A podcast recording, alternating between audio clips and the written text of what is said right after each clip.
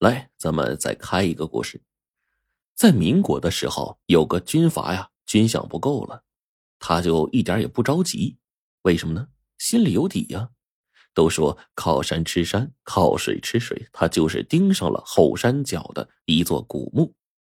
据说这座墓是一位清朝王爷的，此人死于战场，陪葬的金银珠宝无数，宝贝挖出来正好能够招兵买马。说干就干。这军阀呀，派去工兵啊，半夜就炸开墓了，很容易就把这个墓口给炸开了。可是工兵们下去的时候，从里面跳出来七条穿着清朝官服的僵尸，对着工兵的脖子咔嚓咔嚓，掰脖子的掰脖子，搂腿的搂腿。其他人对着僵尸开火，可是没想到机枪手榴弹都伤不了僵尸。感情啊，这僵尸是刀枪不入。那军阀见状也没办法呀，只好啊另外想法子筹军饷了。军阀走了之后，当地老百姓依旧没有太平。自从这七条僵尸在炸墓口的时候被惊醒了，每到有月亮的晚上就出来活动，把附近的老百姓啊吓得够呛。却说这村子里有个后生叫做王二愣，生来胆子就大。抱着为民除害的念头，想除掉这七条僵尸。王二愣呢，还有一个三叔，年轻的时候以盗墓为生，用行话说叫做盗斗的。王二愣就来讨教这个大行家。这三叔听说军阀盗墓的事儿，就告诉王二愣说：“这王爷家里修墓的时候，一定是请了高人了。”高人把王爷同一起战死的七个官员葬在了一起，还施了法，把官员变成了刀枪不入的僵尸，目的就是替王爷守墓。所以活人不进墓没事一进墓僵尸就会扑上来。王二愣就问：“难道就治不住这僵尸吗？”三叔就诡异一笑：“照我师傅说的，人死了，魂魄被封在尸体内，就形成了僵尸。”哎，只要用这个黑驴蹄子砸他的脸，僵尸魂魄就会离体投胎。僵尸啊，总是在有月亮的晚上出来。等他们出来，你就照我说的做。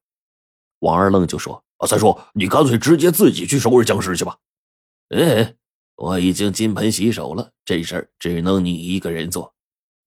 那那为什么必须黑驴蹄子呀？别的不成啊？我哪知道啊？反正当年我带的就是这个僵尸，见了只有躲的份说干就干，三叔领着王二愣到张屠户的院门外，说要买黑驴蹄子。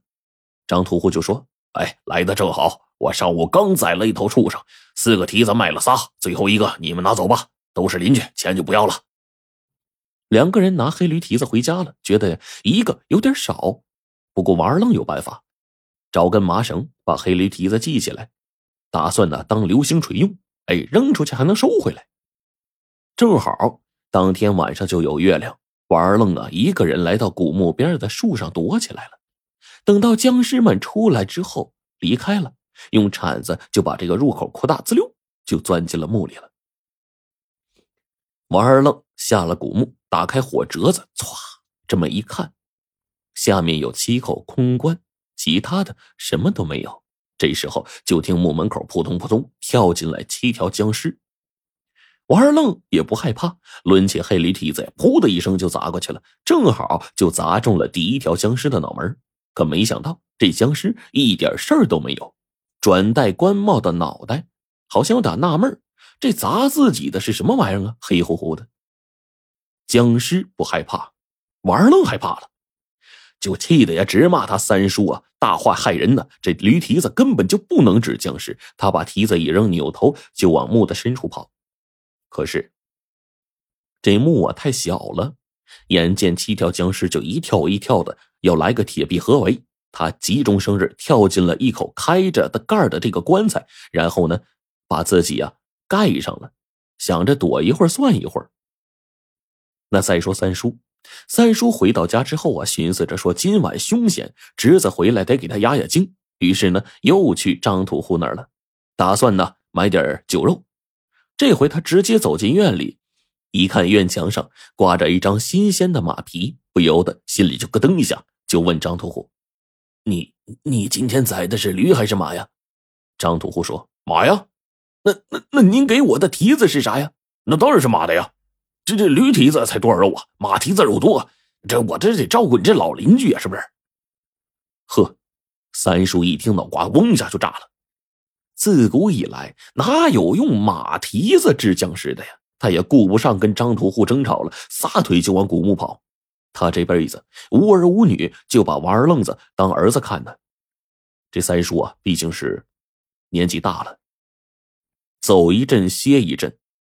到了古墓那儿啊，天都亮了，就见这一个人影晃晃悠悠的从墓口出来了，正是王二愣子。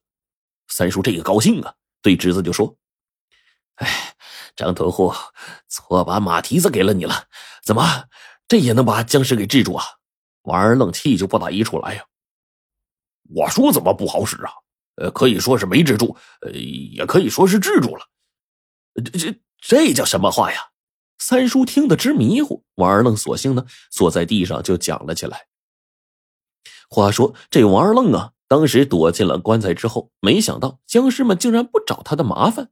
他就在棺材里啊，听到外面僵尸就啊叽里咕噜的呀就说话，虽然音调是怪异的，但是勉强能听得懂。